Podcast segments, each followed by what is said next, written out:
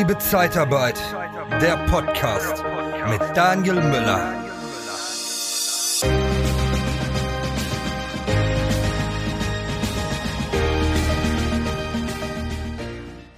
Ja, das Thema AÜ-Verträge wird wohl jeden ähm, ja, sehr häufig beschäftigen. Fast täglich schreiben wir AÜ-Verträge. Und äh, ich habe Patrick Reiner wieder zu Gast. Und zwar haben wir letztens uns ausgetauscht und da habe ich gemerkt, ähm, Patrick, du hast gesagt, du hast eigentlich bei allen Kooperationen mit allen Partnern, die du hast, meist immer das größte Problem, dass die AÜ-Verträge falsch geschrieben sind, dass da irgendwas fehlt, nicht richtig ähm, ist und dass du ganz, ganz selten einen richtig formulierten und ausgefüllten AÜ-Vertrag hast. Und äh, das soll heute das Thema sein, worauf muss ich achten beim AÜ-Vertrag? Ähm, was sind die Punkte, die da rein müssen? Und da freue ich mich sehr auf den Austausch. Willkommen, Patrick Reiner. Du hast das Gefühl, du trittst die ganze Zeit auf der Stelle. Es ist kein Vorankommen. Dein Gehalt ist gefühlt für deine Tätigkeit viel zu niedrig und du würdest gerne eine neue Position bekleiden, aber die Versprechungen, die gemacht wurden, werden nicht eingehalten dann bewirb dich bei der TKAT Personalberatung unter www.interne-jobs-zeitarbeit.de. Hallo Daniel, danke für die Einladung. Schön, dich wiederzusehen. Vorab, ähm, schöner Hintergrund. Ähm, deine, dein neues Logo oder deine, deine, deine Logos äh, sind echt wieder ähm, wirklich sehr, sehr geschmackvoll gestaltet. Ähm, Möchtest du mal kurz vielleicht mal was dazu erzählen? Ähm, wie gesagt, der Hintergrund, Logo wird ja was zu bedeuten haben, oder? Ja, heute das Wetter wird präsentiert von oder Tagesschau, Dong, ne, es könnte so verschiedene. Ähm, das hat der Stefan äh, erstellt, Stefan Schipio hat das äh, für uns erstellt, weil zusammen sind wir ja hier, sieht man, Zeitgeist und liebe Zeitarbeit machen im Bereich Consulting, ähm, sind wir ähm, halt, äh, haben wir eine Kooperation geschlossen und das ist das Logo für die Kooperation. Das ist das neue Liebe Zeitarbeit-Logo. Man erkennt das Orange vielleicht so ein bisschen äh, im Hintergrund, aber weiß ja, dass da Liebe steht. Und äh, ja, mich haben ein paar Zuschriften von, von Hörern und Zuschauern erreicht und man müsste mal ein bisschen wieder was machen, was das Logo angeht. Und mittlerweile mit Mastermind, Mentoring und Consulting und Coaching, was es alles gibt, ähm, ja, habe ich überall ein eigenes Logo gehabt und alles sah irgendwie ein bisschen anders aus und mit Farben gespielt und dann habe ich doch mal Geld investiert und habe mich da ordentlich beraten lassen und das ist bei rausgekommen. Ich hoffe, es gefällt euch. Äh, das soll es auch gewesen sein. Ähm, ich will da so ein bisschen einheitlich haben und deshalb das Orangene, da steht dann auch Podcast drin oder Coaching oder der Club. All das, ähm, so ist jetzt äh, das Logo aufgebaut. Und äh, das geht ab heute das erste Mal hier Premiere dass ich es öffentlich zeige. Super, das ist eine Ehre und es ist wirklich auch ähm, toll und ich finde auch die Entwicklung ja auch äh, klasse, auch die Kooperation total sinnvoll. Schöne Grüße auch an deinen Kooperationspartner und da echt auch viel Erfolg. Ich kenne das ja selber auch bei uns, ähm, ob es jetzt ein Claim ist oder auch am Logo. Ähm, da wird eigentlich immer mal wieder was verändert, ohne jetzt direkt den Markenkern verändern zu wollen. Ähm, bei mir war es ja auch so, am Anfang, ich habe mich extrem gegen den Begriff Vendor Management gesträubt, weil, um ehrlich zu sein, so viele gibt es nicht. Also wenn du bei Google Ads oder so ähm, viel Geld sparen willst, mach da Werbung mit. Aber es klickt mhm. kein Mensch. Ja. Ich habe auch mal mit dem Dr. Weigel äh, damals noch von Talos gesprochen. Wir haben dann ein bisschen darüber gesprochen, was das so Online-Marketing auch anbetrifft oder so. Also wenn du Zeitarbeit natürlich nimmst, das kostet natürlich Geld pro Klick, auch ganz ordentlich, aber Vendor Management nicht. Deswegen habe ich das auch lange Zeit vermieden, wollte das aber ähm, etablieren, weil ich aber auch ein Stück weit Sorgen über den Begriff HR Outsourcing hatte. Ja, also wir sagen also HR Outsourcing, HR Consulting und die Akademie der Personaldienstleistungen, was ja der aktuelle mhm. Stand ist. Und HR Outsourcing hatte ich immer so ein bisschen die Sorge, dass wenn ich halt mit Personaler und Personalerinnen spreche, dass sie denken könnten, dass ich sie ja ja nicht nur ähm, entlasten, sondern entlassen möchte dadurch, ja. Und mhm. äh, das ist ja überhaupt nicht mein Sinn, sondern auch da der kooperative Ansatz. Und ähm, deswegen weiß ich absolut, was du meinst und ich weiß auch die Arbeit, die dahinter steckt und die Kopfschmerzen, die man sich dann teilweise macht. Aber auch die Freude, wenn es so wie jetzt so super gut gelungen ist, Daniel. Toll. Ja, ich war eher froh, dass es halt erledigt ist, weil natürlich, äh, was man alles bei so einem Logo beachten muss, ne, Stil, Schlichtheit, die Farben und Größe und Sätzen und deshalb bin ich froh, dass ich da einen Profi an meiner Seite hatte, der das halt umgesetzt hat. Und äh, das ist jetzt das Ergebnis. Und ich bin einfach froh, dass es jetzt einheitlich ist, dass es nach außen getragen werden kann und ich für jeden Bereich auch wirklich was habe. In Zukunft, wenn was Neues dazukommt, kann ich einfach in dem Orangenen einen neuen Namen eintragen und äh, dann ist das Thema erledigt und ich habe dann eine ein separates Logo für diesen Bereich. Aber, genau. Patrick, lass uns zu dem AÜ-Vertrag kommen. Genau, und, da habe ich eine kurze äh, Überleitung noch, ja, weil du gerne, hast gerade natürlich. von Profis nämlich gesagt. Deswegen, ich dachte eigentlich, du würdest den Platz kurz lassen, um die Überleitung zu schaffen. Ja, gerne. Vielleicht einmal Disclaimer. Ähm, wir sind keine Juristen. Wir werden jetzt keine rechtliche Beratung hier stattfinden lassen. Und auch grundsätzlich, ich weiß nicht, wie es bei dir ist, aber wir beraten halt auch nicht juristisch und auch nicht steuerrechtlich etc., äh, finanzrechtlich. Äh, ja, man kann uns mal über unsere Meinung und Erfahrungswerte vielleicht mal auch äh, befragen und äh, diese Meinung auch hören. Grundsätzlich können wir da halt bestimmt auch äh, an Herrn Dr. Bissels, äh, Sigraven, ähm, äh, Dr. Hurst, wie sie auch alle heißen, bestimmt immer auch empfehlen, ähm, bei Steuerberatern, äh, Herrn Kleine, viele Mhm. weitere auch. Ähm, da bitte mit Profis sprechen und die es auch dürfen. Wir sprechen, wenn ich für uns beide sprechen darf, Daniel, ähm, Ja. aus der Praxis heraus. Ja, wir werden jetzt auch Ja. nicht wahrscheinlich über Tarif, also Tarifsgesetz, über Dinge so da sprechen, sondern einfach mal aus der Praxis. Was ist aufgefallen? Du hast es gerade erwähnt. Ähm, ich selber ähm, habe ja, keine Ahnung, schon vor 2008 auch schon Personal, also Arbeitnehmerleistungsverträge gesehen. Da war ich damals noch der, der die unterschreiben sollte. Dann ab 2008, glaube ich, ging es los, dass ich die selber ausgestellt habe. Ähm, und jetzt inzwischen ähm, in der jetzigen Tätigkeit bekommen wir diese ja von Dienstleistern, ähm, um diese dann für die Kunden zu überprüfen, freizugeben. Und das natürlich auch, nochmal Disclaimer, nicht juristisch, sondern einfach nur äh, banale Dinge zum Beispiel, ist der Name richtig geschrieben. Ähm, Mhm. Warum ich das gerade sage, dazu komme ich gleich. Mhm. Ja. Äh, dann kommen wir doch mal dazu. Ähm, äh, dein, dein, deine Tätigkeit ist ja, du bist ja für, ja, ähm, für Firmen zuständig und bist der zentrale Ansprechpartner, wenn es dann um Personal geht. Die geben ihren Bedarf an, an, an dich durch und du bist dann in Kontakt mit den Personaldienstleistern und koordinierst das Ganze halt äh, aus einer Hand. Und äh, das ist ja dann um deshalb siehst du halt auch die AÜ-Verträge, weil du die quasi so auf Inhalt, Richtigkeit, ähm, was muss alles rein, äh, dann auch prüfst, damit du, weil du dafür ja auch mit deinem Namen dann auch stehst, dass das alles richtig ist und dass das alles auch ordentlich funktioniert.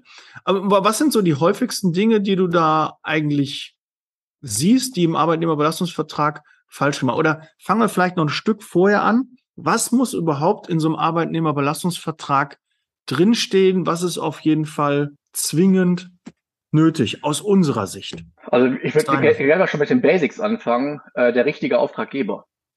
Ja. Ne, in der Headline, in der Anschrift sollte schon der Auftraggeber richtig benannt werden. Also es ist so, ich möchte auch da bitte ähm, jetzt in dem Fall auch nicht als Besserwisser, ähm, also ich habe auch Fehler schon gemacht ähm, in der Überlassung, ähm, dass ich äh, bei Kunden war und dann haben wir über Verträge gesprochen und das war dann auch falsch und das war mir auch hochpeinlich.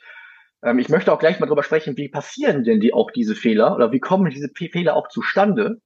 Ja, worüber ich mir manchmal auch Gedanken mache, als auch, was gibt es für Lösungsmöglichkeiten? Wie kann man vielleicht als Dienstleister für den Kunden äh, vollständig richtige Verträge erstellen? Deswegen, also bei mir fängt es schon an zum Teil. Ähm, wir haben in der, das Unternehmen gibt es seit 2017 hunderte, vielleicht schon tausend Arbeitnehmerlassungs, ähm, Personalvermittlungsverträge gesehen. Und bisher war noch nicht ein einziger richtig. Nicht einer. Vielleicht mal ein Folge, ein, ein, ein, wenn eine Überlassung äh, verlängert wurde, wenn man eigentlich nur das Datum hätte ändern müssen. Aber ich glaube, das kann ich aber jetzt nicht ganz beweisen, aber ich glaube, auch da wurden schon Fehler gemacht, weil dann die Fehler vom ersten übernommen wurden, aber nicht abgespeichert. Also nochmal, es ist wirklich viel Aufwand. Wir haben bisher nicht einen einzigen richtigen Arbeitnehmerlassungsvertrag direkt durchwinken können. Und wenn du mich fragst, was sind die häufigsten Fehler, ich erkenne manchmal gar keine Muster. Ich sehe halt, ähm, ähm, ich sehe halt immer wieder neue Fehler. Ähm, jetzt gerade, ich befinde mich ja noch in meiner zweiten Woche meines Teilzeiturlaubs, wenn wir heute sprechen, am 28.07. Letzte Woche war ich im Urlaub. Es gab dann auch wieder einen Punkt. Ähm, wir kommen da gleich noch zu, weil wir dann über Preise sprechen, weil das ist nicht das allererste. Aber ich würde schon mal anfangen, der, ähm, der richtige Auftraggeber vollständig zu benennen, ist schon mal nicht ganz verkehrt mit dem Einsatzort. Mhm. Was natürlich auch wichtig ist, weil natürlich verschiedene Unternehmen haben verschiedene Firmenbezeichnungen, haben unterschiedliche Firmen, unterschiedliche Standorte. Der ähm, der Einsatzort ist nicht automatisch auch der Firmensitz. Ja, das ist natürlich auch ein Unterschied. Du nimmst irgendwie den auf. Der Mitarbeiter soll da und da hinkommen und dann trägst du das ein und legst so den Kunden halt an. Ne? Ähm, Ja. Da vielleicht als Empfehlung, die meisten müssen ja irgendwie einen Kreditreformauszug ziehen oder eine, eine, Waren, eine Prüfung machen über die Bonität und da halt auch gucken, okay, habe ich die richtige Bonität gezogen von der richtigen Firma? Ja, ist die Firmierung richtig? Und wenn ich unsicher bin, dann gibt es ja immer einen Tipp, ruf den Kunden an und sprech mit dem und klär dann ab, äh, wie ist denn die, genau die Bezeichnung, weil spätestens bei der Rechnung gibt's ja dann wieder Ärger. Ja, dann äh, du stellst im Nachgang erst eine Rechnung, dann sagt der Kunde, ja, die Rechnungsanschrift ist nicht richtig, die können wir so nicht verbuchen und dann verzögert sich die Zahlung halt auch raus. Und ähm, das ist meist dem Disponenten erstmal egal, weil er will den Auftrag machen, der hat den Mitarbeiter frei, den Auftrag, ja. ähm, der ist jetzt da. Und äh, Hauptsache, der Mitarbeiter geht jetzt ab morgen dann in Einsatz und die Rechnung ist ja erstmal hinten ran, das macht ja die Buchhaltung, da habe ich ja nichts mit zu tun. Aber doch im, im Umkehrschluss, wenn das Geld nicht pünktlich kommt ähm, und wir, wir finanzieren schon eine Menge vor in der Zeitarbeit, ist es, glaube ich, schon mal wichtig, dass die Bezeichnung richtig sein muss. Ja, das glaube ich schon, dass das häufig, da will ich mich auch gar nicht von freisprechen, ja, ja. sondern dass man das so halbgar gemacht hat. Irgendwie muss man das anlegen, man hat noch nicht alle Informationen. Der AÜ-Vertrag muss ja raus. Das ist ja auch die, die Geschwindigkeit ist ja auch ein Thema. Ja, der muss vor Arbeitsantritt muss der raus. Und jetzt überleg dir in der Pflege, hast du auf einmal drei, die nächsten Morgen um sechs Uhr anfangen. Manchmal hat man natürlich das Glück, dass man drei Neukunden da macht. Und dann musst du die Verträge vorher machen. Und nicht nur raus, unterschrieben zurück. Ja, genau. Was das ja auch das größere Problem ist zum Teil. Ja, wer ja. ist denn noch da? Gibt es denn noch jemand, der berechtigt ist, das zu unterschreiben? Ja, vor allem. Ja, und wenn man dann, und wenn man dann Fehler macht, hat man ja eine Korrekturschleife. Ja, das kostet wieder Zeit. Also dann ist ja die Frage, lieber im Vorfeld einmal richtig, ja, ähm, deswegen, ähm, ich möchte jetzt nicht wieder zu schnell die Handlungsempfehlungen gehen. Ja, zum Beispiel, wie wir das vorschlagen, ja, oder was es noch für andere Möglichkeiten gibt. Ähm, aber das ist zumindest schon mal ein Punkt, wo es eigentlich schon oben anfängt. Ähm, äh, klar, könnte man jetzt auch ganz vorne anfangen, dass man auch erstmal einen Arbeitnehmerlassungsvertrag hat, der tarifsicher ist, ja, nicht zu viele Änderungen hat, ne, so dass man halt davon so sehr abweicht, dass man nicht mehr tarifkonform arbeitet, aber irgendwo muss man ja auch mal ein bisschen so mal die Messlatte auch mal legen. Ähm, ich sage zwar immer Erwartungshaltungsmanagement und ich will das aber auch da nicht immer zu, weil wir, wir wollen ja auch da, wir sagen ja auch, wir reden ja auch hier über Profis. Personaldienstleister sind ja auch Profis. Wie viele Arbeitnehmerlassungsverträge hast du schon geschrieben? Ich bin auch hunderte oder tausende vielleicht. Ja, Zeit, bestimmt, ja. bestimmt. Und wir haben also ja nicht mit Rahmenverträgen ge gearbeitet. Wir haben alles mit Einzelüberlassungsverträgen ja. gemacht. Also Rahmenverträge machen das Ganze natürlich ein bisschen einfacher wo man dann halt nur dann nachher die Mitarbeiter mitteilt, äh, in einem Abruf. Also das ist ein bisschen anders, äh, haben wir aber nie mitgearbeitet. Wir haben also immer Einzelarbeitnehmerüberlassungsverträge gemacht, haben uns, glaube ich, das Leben dadurch auch ein bisschen schwerer gemacht, aber auch vielleicht ein bisschen sicherer, genauer, ne, weil äh, ich glaube, da so bei so einem Rahmenvertrag kann noch mal ein bisschen was durchgehen und es ist ein bisschen allgemeiner gehalten. Ja. Und, und, wie oft muss man trotzdem dann noch nachverhandeln? Ne? Deswegen bin ich ja. überhaupt kein Freund von diesen Rahmenverträgen. Erstens kann man in der heutigen Marktsituation gar nicht versprechen, dass man halt auch vielleicht auch dann Rahmenverträge sehen ja dazu, dass du halt relativ häufig und viel mit einem Kunden zusammenarbeitest. Aber das kannst du heute ja gar nicht mehr gewährleisten, weil der Bewerberpool da gar nicht für angepasst ist. Und deswegen würde man ja auch im, Rahmen, im Rahmenvertrag oftmals hinterher über Einzelverträge sprechen, weil dann der Kandidat dann doch teurer ist, ja, als man mhm. vielleicht im Rahmenvertrag vielleicht vorher ausgehandelt hat. Und dann muss man schon wieder neu verhandeln. Ähm, also wir, ähm, also wenn unsere Kunden, wenn wir die beraten, also da muss schon entweder ein Rahmenvertrag vorliegen, ähm, oder es muss extrem gute Gründe geben, diesen zu unterschreiben. Ansonsten sagen wir, lassen Sie uns einfach Einzelverträge erstellen. Ne? Aber gut, ähm, also das, der richtige, ähm, der richtige Auftraggeber. Ähm, dann äh, weiß ich nicht, ob wir damit schon starten wollen, äh, äh die Konkretisierung äh, des, ähm, des Kandidaten oder der Kandidatin. Ja. Ja. Genau, das beim ähm, Rahmenvertrag ist ja auch die Konkretisierung halt wichtig, aber auch beim Einzel-AÜ-Vertrag natürlich auch. Ähm, gerne. Als nächstes Konkretisierung. Ich, mal, ich habe mir auch ein paar äh, ja, Punkte, gerne. Was übrigens ganz interessant war äh, bei meiner Recherche, ähm, jetzt gerade bei Google, habe ich auch festgestellt, der, der Arbeitnehmerüberlassungsvertrag wird für 10 Euro äh, verkauft. Also so, so ein Muster-Arbeitnehmerüberlassungsvertrag, ähm, der auch von einem ähm, Anwalt dann geprüft wurde. Also fand ich ganz interessant als PDF oder Word-Dokument für 10 Euro. Ne, dann hat man schon einen AÜ-Vertrag. Ne? Also wenn jetzt oder einer sagt, ich habe gar keinen... Ganz, ja, oder, oder man kriegt einen Umme von, äh, wenn man sich beim IGZ oder BRP anmeldet und äh, dort Mitglied ist, kann man ihn einfach da runterladen. Ne? Ja, aber ähm, sind ja nicht alle deinem ähm, Mitglied. Ne? Sind auch manche, die sich anlehnen oder frisch starten und dann gucken und wo das Geld dann alles so eine Rolle spielt. Aber 10 Euro für einen Arbeitnehmerbelastungsvertrag, der sollte irgendwie schon drin sein. Ansonsten kennt man jemanden aus der Zeitarbeit oder kennt auch vielleicht äh, einen Podcaster, der da irgendwas machen kann. Ne? Ich weiß nicht, vielleicht, ne, dass man da irgendwie Kontakte hat oder so. Dann könnte man da auch irgendwie drankommen, aber Ja, gibt's für, für 10 Euro und, und natürlich auch im Verband IGZB. Habe ich aber noch nie gesehen. Ähm, würde ich mir gerne mal anschauen. Ähm, skeptisch bin ich da schon. Ähm, wir haben wir arbeiten aktuell nur mit äh, Dienstleistern, die in beiden Tarifen, einen von den beiden Tarifen Mitglied sind, wollen auch die Bescheinigung, allein schon wegen, des, wegen dem Thema Subsidiärhaftung und solche Themen hinterher auch die Unbedenklichkeitsbescheinigung. Da hast du ja, glaube ich, mal vor einiger, nee, vor gar nicht so langer Zeit mal eine Folge zugemacht. Wo ich das falsch ausgesprochen habe. Also ich habe Haftung, ja. Die viele schreiben es auch dann auch falsch. Ähm, ja. Ähm, naja, ähm, glaube ich, so in der, im, im Stress würde ich es zum Beispiel auch teilweise falsch schreiben und sagen, aber äh, am Ende des Tages wissen wir, wovon wir sprechen. Und ähm, man möchte ja den Kunden ja auch ein Stück weit nicht unbedingt noch haftbarer machen, als er eh schon ist. Mhm. Ähm, von daher, also die Konkretisierung. Da zum Beispiel, was ich schon gesehen habe, dazu habe ich auch eine Folge mit Herrn Dr. Hustmann aufgenommen und der hat das auch dann nochmal besprochen und das ist wirklich ein Knaller, als ich das gesehen habe. Ähm, wir haben das Dokument auch sofort vernichtet, verbrannt und äh, auf den Mond geschossen. Ähm, ich glaube, ich habe es auch einen Teil aufgegessen. Ähm, die Rentenversicherungsnummer eingetragen, damit es ganz konkret ist. Also es gibt ja nichts, was einen noch konkreter machen könnte als die RV oder Sozialversicherungsnummer. Ja, mhm. äh, die wurde einfach eingetragen, weil man dachte, jetzt ist es richtig konkret. Ähm, man hat aber damit Kanonen auf äh, Spatzen geschossen. Äh, das braucht man natürlich nicht. Ne? Also wir streiten uns auch aktuell, also im Positiven oder man ist ja mal in Gesprächen, ähm, wie weit darf eine Konkretisierung gehen, gerade im Zuge des Datenschutzes wieder mal. Ne? Also ich bin großer Freund von ähm, ähm, Geburtsdatum und Ort. Ja, also ich sag mal, Daniel Müller ist ja schon ein Name, der es häufiger geben könnte. Mhm. Aber wenn man jetzt noch Geburtsdatum und Ort hat, also ich meine, da muss es irgendwann mal aufhören. Ja, und dann ist man schon konkret genug, finde ich.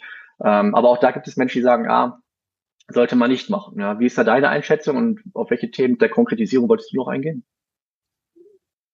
Äh, ja, also bei, bei uns, wir, wir haben, ich glaube, wir haben nur den Namen gehabt. Wir haben Vor- und Nachnamen gehabt, wir haben Geburtsdatum und Ort haben wir nicht gehabt. In meiner letzten Firma müsste ich lügen. Weiß ja nicht, ob ich da zu viele internes, aber wir haben reichlich Prüfungen gehabt. Das ist also nie bemäkelt worden. Wir waren ja immer sehr sehr sicher und up, up to date, äh, haben auch immer sehr viele Sachen wieder angepasst und haben ein eigenes Warenwirtschaftssystem äh, eingesetzt. Und äh, deshalb, also das war meines äh, Wissens da nicht drin. Aber klar, äh, aus dem System, man muss es ja anlegen beim Arbeitsvertrag, also diese Informationen kann man ja ziehen. Ich kann aber ein bisschen nachvollziehen. Ähm, eine Zeit lang war das auch so, dass wir dann irgendwie auch das Gefühl hatten, okay, wir müssen eine SV-Nummer äh, für die ganz konkrete Kon Konkretisierung, damit es ganz sicher ist, weil der Kunde das ja. irgendwie braucht und die wollten das wissen und äh, gerade bei Evaluierung war dann auf einmal das, das ein Riesenthema. Und deshalb kann ich schon nachvollziehen, dass das einige seitdem da drin haben. Und für die ist ja die Nummer, ja, die, die spezifiziert das schon genau, ne? aber dass das natürlich datenschutztechnisch ähm, dann schon schwierig ist, ja, ich glaube noch nicht mal nur, nur das. Da treffen, glaube ich, auch, glaube ich, irgendwelche Versicherungsrechte. Also ich bin jetzt nicht zum Thema, ne, Disclaimer, was wir ja. gesagt haben, aber ich, ich ansonsten gerne nochmal sich die Folge anschauen oder auch andere Menschen, die dazu was gesprochen haben, um jetzt Eigenwerbung zu machen zu wollen. Es geht ja nur um das Thema. Ähm, aufpassen, also wir bitten die Dienstleister, das rauszunehmen ähm, und verweisen dann darauf. Ne? Mhm. Ähm, einfach um da jetzt nicht äh, echt ein größeres Thema zu machen. Das ist schon, schon heftig. Ähm, ja, Konkretisierung, machen wir einen Haken hinter, machen wir weiter? Ja. Ja, was würdest du jetzt als nächstes sagen? Äh, Qualifikation, mhm. die überlassen wird. Ne? Also da ist, ne? Ja, da ist natürlich ähm, das größte Problem Auswahlverschulden, Auswahlverschulden. Ähm, da bist du rechtlich haftbar. Und dafür haben die meisten ja eine Versicherung, aber die muss man ja nicht unbedingt in Anspruch nehmen oder sollte man nicht. Ja. Ähm, aber da passiert halt viel. Und gerade äh, ja auch in meinen Anfängen, weiß ich, äh, Elektriker, ne, habe ich einen Elektriker überlassen, dann hatte der irgendeine andere Ausbildung und der hieß nicht genau Elektriker, sondern hatte irgendwie eine artverwandte Ausbildung und ich dachte, okay, alles über einen Kamm und, und geht schon irgendwie. Da muss man schon aufpassen. Also das ist schon mhm. wirklich der Punkt. Das muss auf jeden Fall geprüft werden, auch von jedem Niederlassungsleiter, wenn der AÜ-Vertrag rausgeht, dass das richtig gemacht wird. Auch noch gerade in der Pflege. Ja, Altenpflegehelfer äh, haben wir dann überlassen und das ist ein, Ausbildungsberuf. Ne? Das ist eine spezielle Qualifikation. Da muss man einfach genauer hingucken, was hat der Mitarbeiter genau und dann lieber allgemein, etwas allgemeiner fassen, wenn man unsicher ist, als zu konkret machen und dann äh, nachher dann Gefahr laufen. Früher haben wir Monteure überlassen. Einfach Monteure, allgemein Oberbegriff, und dann hattest du alles damit äh, abgefangen. Aber da sind sie ja derzeit dran, dass das ähm, spezialisierter sein soll, also zielgerichteter, also nicht zu allgemein fassen, damit nicht für Tür und Tor alles geöffnet wird. Da muss man ein bisschen ja. aufpassen. Aber im Zweifel würde ich eher weniger reinschreiben als mehr, weil wenn du unsicher bist, wenn der, der die Ausbildung noch nicht vorliegt, dann schreib das auch bitte nicht rein. Ja, und dein mhm. Kunde wird, wenn er die Qualifikation hat oder das, die, die Qualität auch, äh, die der Kunde möchte, wenn er die hat, dann wird er sich nicht daran stoßen, dass da was anderes im Arbeitnehmerbelastungsvertrag, was quasi minderwertiger oder äh, eher eine leichtere Qualifikation ist als eine höhere Qualifikation, habe ich selten Kunden gehabt, die dann sagten, boah, Sie haben mir da eine Krankenschwester und es ist nur eine Pflegehilfskraft. Ja, also da, da hat kaum ein Kunde angerufen. Aber da muss man natürlich auch gucken, wenn du sagst, es kommt eine Fachkraft, dann muss das auch ganz sicher eine Fachkraft sein in Form von einer Ausbildung, dass du ähm, ja das Dokument vorliegen hast. Und dann schreib auch das, was da drin steht, in den Arbeitnehmerleistungsvertrag. Ja, ja, und da möchte ich gerne, ne, also wir beraten ja auch Personaldienstleisterinnen oder Personaldienstleistungen, ähm, aber unsere Hauptzielgruppe sind ja dann im Grunde die, deren Auftraggeber. Ähm, wenn jetzt da der eine oder andere auch zuhört, ähm, bitte lassen Sie sich halt auch einfach mal die Zeugnisse geben. Ja, äh, wenn es vom Personaldienstleister nicht kommt, dann vom Kandidaten, ähm, um da auch nochmal sicher zu sein. Ja, äh, das hat ja auch noch andere Gründe, ja, aber auch auf jeden Fall auch, was das Auswahlverschulden anbetrifft. Aber da sich schon mal auch da vielleicht helfen lassen. Gibt es eigentlich gute Fachbücher für die Zeitarbeit? Selbstverständlich. Truchsess und Brandl, die führenden Berater der Personaldienstleistung in Deutschland und Österreich, haben vier Bücher geschrieben. Geeignet für Einsteiger und auch für erfahrene Branchenkenner. Informiere dich jetzt unter www.shop.truchsessbrandel.de oder auf Amazon. Truchsess und Brandel. Kunden, Bewerber gewinnen. Weil der nächste Punkt, den ich jetzt hätte, äh, wäre ja jetzt Einsatzdatum, Einsatzort. Ähm, ich, mhm. Wir haben uns jetzt nicht abgestimmt. Ich hoffe, ich überspringe das ja. jetzt nicht zu sehr. Ähm, ich finde, das ist halt auch immer ganz wichtig, dass man auch weiß, man soll jemand anfangen, um, ja, wann, äh, wie viel Uhr ähm, und wo auch. Du hast das ja gerade erwähnt. Ne? Manchmal ist nicht der mhm. Auftraggeber mhm ähm, der Hauptauftraggeber, der im Vertrag steht, auch da, wo man auch arbeitet, gegebenenfalls, ja, man hat vielleicht verbundene Unternehmen etc. pp. Das sollte aber schon drinstehen. Ähm, der Kandidat kriegt eine Einsatzmeldung oder der zukünftige Mitarbeiter oder der aktuelle Mitarbeiter bekommt eine Einsatzmeldung, wo auch sowas da drin steht, sollte im besten Fall deckungsgleich sein.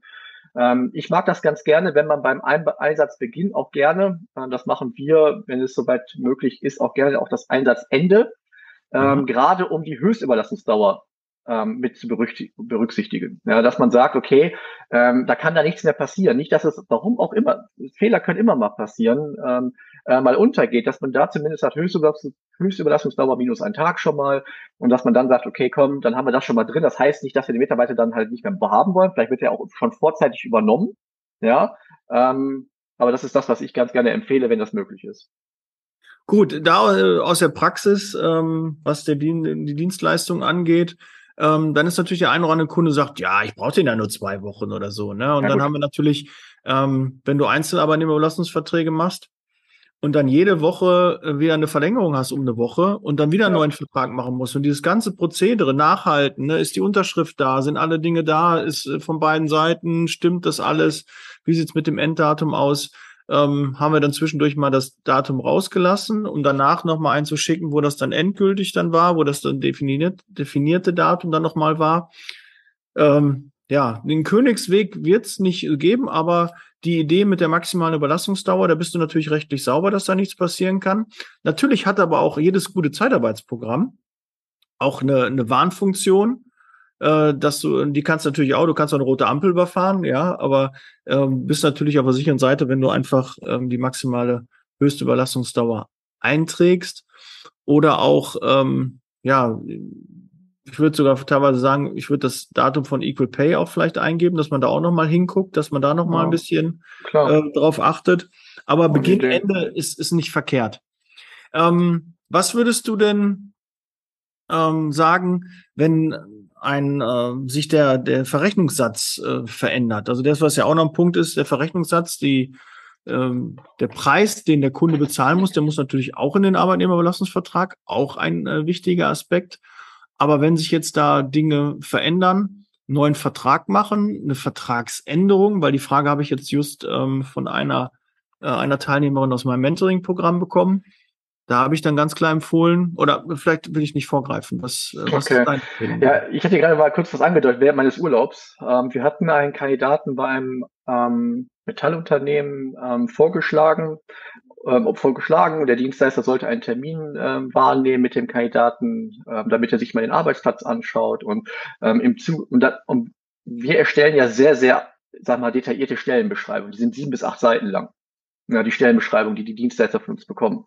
Ja, ähm, und da schreiben natürlich so Themen rein wie Vergleichslohn. Ja, ähm, mhm. teilweise auch Budget und bitten dann halt mhm. halt auch entsprechend um den, um den Verrechnungspreis oder um die Personalvermittlungskosten und oder ähm, und halt auch, wenn schon klar ist, dass sich da was erhöhen wird. Gerade dann bei Verträgen bitten wir darum, zum Beispiel, wenn jetzt Tariferhöhungen anstehen oder Branchenzuschläge greifen werden, dass wir den Verlauf auch schon, ich meine, so ein Programm wie Swoop oder alle anderen, das kann man ja, das rechnet das ja selbst aus. Da muss man das mhm. so eintragen. Kann man ja als E-Mail, muss man nicht in den Vertrag reinschreiben, wenn es nicht notwendig ist, aber kann man ja im E-Mail-Verlauf schreiben. Ja, und was ist passiert? Ähm, der Kandidat wurde vorgeschlagen und ähm, es stellte sich heraus, ah, wir haben kurzfristig noch eine andere Stelle frei und da passt er besser drauf. Es ist aber die gleiche Ebene. Andere Tätigkeit, aber die gleiche Ebene. Ich bin im Urlaub, sage dem Dienstleister, okay, Sie haben die Zusage, Einsatzbeginn hier und da, also sage E-Mail, ne? Und, ähm, und sage, bitte erstellen Sie einen Vertrag, zeigen Sie mir den. Und äh, ich bekomme dann die Information, ja, wir haben alles mit dem Kunden besprochen. Und ich denke mir, okay, weil ich nicht selber vor Ort war, ähm, okay, ist alles klar. Ich gebe dann dem, dem Kunden die Freigabe, wir haben den Vertrag geprüft, ja. Auf einmal sagt der Kunde, ja Moment, aber der Preis ist ein anderer, der, der, das kostet jetzt einen Euro mehr. Hm. Hat der Dienstleister einfach den Verrechnungspreis um einen Euro erhöht. Finde ich halt unschön. Ja, man kann, das kann man mal, das kann passieren. Ähm, man kann auch drüber sprechen und sagen, hey, die Tätigkeit ist doch ein bisschen anders als gedacht. Oder der Kandidat hat nachverhandelt, wollen Sie das machen? Ja, oder was auch immer, was passieren kann. Mhm. Aber das war halt wieder ein Ding der Unmöglichkeit meiner Einschätzung nach, weil es war vorher klar, es wurde so angeboten, es war vorher nicht besprochen und entweder war es ein Fehler oder es war dreist oder es war unachtsam. Ähm, ich komme ja gleich, wir wollen ja gleich mal drüber sprechen, wie, warum Fehler passieren können und wie man mhm. sie vielleicht ein bisschen minimieren kann. Aber das finde ich schon halt schwierig. Ne? Das beantwortet jetzt nicht eine Frage, aber es ist die Geschichte, die ich dazu erzählen möchte. Mhm. Man könnte sie jetzt aber sagen, okay, im Zuge der Überlassung hat man, möchte der Mitarbeiter einen Euro mehr oder es muss, es gibt eine Ta Tariferhöhung. Aber in, in, den Verträgen steht ja meistens drin, dass die Verträge sich dann erhöhen, ja, beziehungsweise die Beträge, die Beträge sich erhöhen können, wenn halt tarifrechtliche oder gesetzliche Maßnahmen greifen, wie ähm, eine Einsatzdauer ist länger, wie die Tariferhöhung, wie Branchenzuschläge, wie Equal Pay. Ja, ähm, da muss man nicht zwingend einen neuen Vertrag erstellen. Ja, mhm. ich ich bin der Meinung, äh, es reicht da eine E-Mail, ja, zu sagen, okay, ähm, zu, ne, wie besprochen, vielleicht telefonisch, was auch schön ist. Wir hatten jetzt vor kurzem von einem, von einem großen Dienstleister bei einem großen Kunden, der hat einfach nur ein Schreiben rausgeschrieben, ein Grundschreiben. Lieber, lieber Kunde, Sie sehen ja, salopp gesagt, Sie wissen ja selber, Lieferengpässe, äh, Corona, bla bla bla, Recruiting wird teurer. Ähm, hm. das, äh, die Recruiting-Kosten haben sich erhöht. Somit erhöht sich Ihr Verrechnungspreis bei Ihren bestehenden Mitarbeitern um Prozentsatz XY. Ohne vorher Ankündigung einfach gesagt. Äh, greift ab XY. Ja, kein Anruf vorher, kein gar nichts, ja, keine, keine, keine Alternative angeboten. Also unschön. Ich bin der Meinung, vorher anrufen, es gibt, warum, es gibt Gründe, manche Sachen sind ja jedem klar, ja. Ob der Kunde das verstehen kann oder nicht, ist erstmal belanglos, weil es gibt Gesetze und es gibt gewisse andere Maßnahmen oder mhm. Regelungen. Und dann sollte man vorher anrufen, die E-Mail schreiben und dann ist das für mich meine Einschätzung nach gegessen. Ist das anders? Gut, da ist natürlich der Vertriebler ein bisschen in mir, ne? Ähm, also normalerweise den Kunden informieren, äh, schriftlich, äh, das macht schon Sinn. Einfach pauschal. Danach noch anrufen. Wer viele Fragen stellt, kriegt auch viele Antworten. Also ich würde das, ähm, also meine Empfehlung ist an, an, an meine äh, Masterminder und, und Mentoring-Teilnehmer, ähm, macht ein, ein Schreiben, begründet es, warum ihr die, die, die Preise erhöhen müsst und äh, teilt das den Kunden schriftlich mit und beschäftigt euch mit denen, die dann moppern oder zurückrufen und äh, da zu sprechen. Ähm, wir machen das auch nicht. Also, ich mache das nicht, wenn ich, äh, wenn mein Stromanbieter die Preise erhöht, mein, mein Internetanbieter irgendwie die Preise erhöht, mein Handyanbieter irgendwas macht, ähm, das oder Wasser teurer wird, irgendwie ähm, rufe ich nicht an. Oder die Miete, ja, bei der Miete vielleicht schon eher, aber bei den anderen Dingern, äh, wir sind, sind uns bewusst, dass die Preise nach oben gehen, die Inflation steigt und deshalb äh, wundert euch nicht, wenn ihr das einfach schriftlich macht. Das macht schon Sinn, da bin ich äh, beide, dass man den Kunden darüber informiert und nicht einfach die Preise so erhöht. Aber ich weiß natürlich auch, durch die Schnelligkeit und diesen Druck, der dann dahinter kommt, ah, ich muss den AÜ-Vertrag noch machen und wir müssen noch raus, wir müssen zum Kunden fahren und jetzt will der Mitarbeiter aber 50 Cent mehr. Äh, wir wissen ja als Dienstleister, der Kunde hat ja gar keine Alternative. Also er will den Mitarbeiter, er braucht den händeringend. Er hat gar nicht nach dem Preis zum Beispiel gefragt. Das ist ja auch, ne? Der Kunde ruft an und sagt, ich brauche äh, eine Krankenschwester, einen Krankenpfleger, einen Altenpfleger und frag gar nicht nach dem Preis. Dann ist für mich ja klar, okay, du hast nicht über den Preis gesprochen, also wir tragen den ein, das kostet der Mitarbeiter. Und es ist wirklich nicht gelogen. Die wenigsten Kunden, gerade in der Alt- und Krankenpflege, fragen nach dem Preis, weil die einfach froh sind, dass die Personal bekommen. Natürlich gibt's, ähm, machen wir da nicht auf einmal 20 Euro mehr rein, weil, weil wir den vom Kunden mehr nehmen, aber ähm, du hast halt äh, gewisse Sätze, die du mit deinen anderen Kunden hast und die trägst du dann ein. Aber wenn natürlich was anderes vereinbart ist und sich da was ändert, dann muss natürlich der Kunde informiert werden. Aber ich kann es ein bisschen nachvollziehen, dass es halt schon mal pocht der eine Euro da und es ist halt so und ich kann, was soll ich machen, sonst kann ich dem Personal nicht stellen, sonst kommt der Vertrag eh nicht zustande. Entweder du nimmst oder du nimmst nicht. Ähm, aber es kann auch anders laufen, so wie du es gerade vorgeschlagen hast. Aber das kann also, halt mal in der Zeitarbeit passieren, ja. Ja, ja. Ähm, also auch da, wenn das, man kann, also da muss ich halt sagen, man kann ja dann das begründen. Also wir wollen jetzt nicht über Einzelfälle sprechen, aber sie häufen mhm. sich halt dann doch. In dem ja. Fall hätte ich einfach gedacht, okay, es gibt einen Grund für den Euro, scheinbar. Dann kann man das ja, sag ich mal, in die E-Mail reinschreiben. Kann man sagen, hey, ähm, die werden sich vielleicht, ihnen wird vielleicht auffallen, der ein, ein Euro Erhöhung, warum auch immer. Mhm. Hätte keiner, also man hätte das halt vielleicht zähneknirschend hingenommen. Aber mhm. genau wie du sagst, wenn der Kandidat passt, die Marktlage, hätte man das gemacht. Nur ich wundere mich oft. Wir bekommen so häufig Anrufe von Dienstleistern wegen belanglosen Dingen, wirklich. Zum Beispiel, Herr Greiner, ich habe Ihre Ausschreibung gesehen, morgen bekommen Sie ein Profil. Übrigens bekomme ich dann meistens kein Profil. Aber mhm. Sie bekommen ein. Dieser Anruf geht. Aber ich habe das Gefühl, dass das unangenehm, die unangenehmen Anrufe, die will man sich ersparen und hat dann Argumente, warum man es nicht machen soll. Ich weiß, Axel Walz, ja, liebe Grüße, ähm, ähm, unser Vertriebsexperte ja auch, hat das, empfiehlt das ja auch, diese Schreiben. Nur ich bin jetzt, sag ich mal, auch einer der Empfänger. Ich habe das früher, ich saß auf eurer Seite, ich sitze jetzt auch mit, sag ich mal, in der Mitte quasi.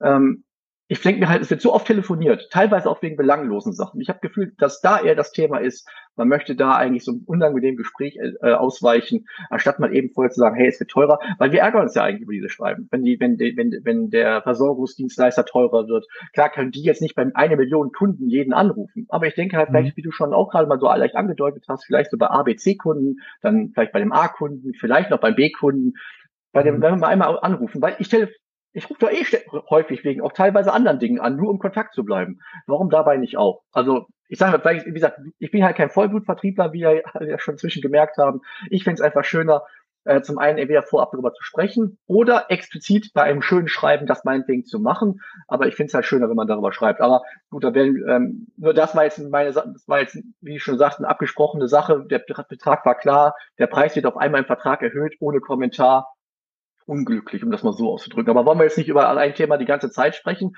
Was ist denn der nächste Punkt nach dem Preis? Ja, aber Patrick, nochmal kurz so. abschließend. Äh, wahrscheinlich, weil das Kunden, äh, also die Zeitarbeit hat ja nicht mehr ein Kundenproblem. Ne? Also normal, wer, wer, wer ein gestandenes Zeitarbeitsunternehmen hat, hat kein Kundenproblem mehr. Punkt. Kann ich mir nicht vorstellen, dann ist irgendwas in der mhm. äh, generell in der Sichtbarkeit irgendwie falsch. Wir haben ja ein Bewerberproblem. Wir kriegen aktuell keine Bewerber oder wir haben die falschen Kunden. Das kann natürlich auch schon sein, dass wir nicht die richtigen Kunden haben, wo wir auch die Aufträge dann besetzen können. Genau. Ähm, deshalb ist diese, diese Priorität, was in, in Kundenseite die Kommunikation angeht, natürlich etwas äh, nach hinten gerückt. Also der, der Kunde ist ein bisschen äh, nicht mehr ganz so wertig wie der Mitarbeiter. Also in meiner, in meinem Doing war es auch so, dass der Mitarbeiter mir wichtiger war als der Kunde weil ich habe 10, 15 Kundenanfragen gehabt und den hätte ich allen Personal stellen können, aber ich habe noch einen Mitarbeiter gehabt. Also war meine Priorität eins, den besten Auftrag für meinen Mitarbeiter zu machen, den besten Kunden, wo ich der Meinung bin, äh, der ist richtig für meinen Mitarbeiter, dass das auch funktioniert, dass die Überlassungsdauer auch äh, dementsprechend lange ist, nicht, dass er am Tag anruft und sagt, was haben Sie mir da und äh, der Kunde passt überhaupt nicht. Da ging es gar nicht um den Betrag, um den Preis oder sonstiges, sondern der Kunde, der am unkompliziertesten war, der am besten die Mitarbeiter behandelt hatte, wo der Mitarbeiter vielleicht auch gut hingekommen ist mit öffentlichen Verkehrsmitteln oder auch mit dem Auto, wo halt die Rahmenbedingungen, wo das Feedback meiner Mitarbeiter, die schon mal da waren, gut waren. Ja, das ist halt immer auch so Bauchgefühl. Ne?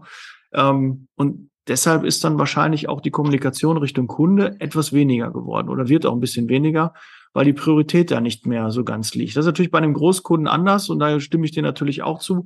Wenn ich jeden Tag mit dem Kunden telefoniere, ja, im Austausch bin und dann kommt aber noch ein Schreiben rein, dann würde ich mich auch wundern als Kunde, hör mal zu, wir telefonieren fast täglich, dann kannst du doch mal eben sagen, die Preise erhöhen sich, ne? Oder irgendwie, das kommt jetzt ein Schreiben, das würde ich schon bei meinen großen Kunden machen. Das wird ja auch gemacht. Aber bei allen anderen Kunden ist es natürlich äh, einmal ein Schreiben und dann ändert Absolut. sich das. Und wenn der, der Kunde einen Mitarbeiter hat, ja, ist es eine Philosophiefrage. Aber ich weiß auch, äh, das sind die Gespräche, die am wenigsten gern gemacht werden, weil die halt auch Schmerzen verursachen, Diskussionen verursachen, wo man nicht so die Zeit und nicht die Kraft für hat, weil man eigentlich dann, wenn der Kunde sagt, nee, akzeptiere ich nicht, dem Kunden dann sagen möchte, Mitarbeiter ich hab, ja, ich muss dann den Mitarbeiter rausziehen, weil der, der Mitarbeiter möchte mehr.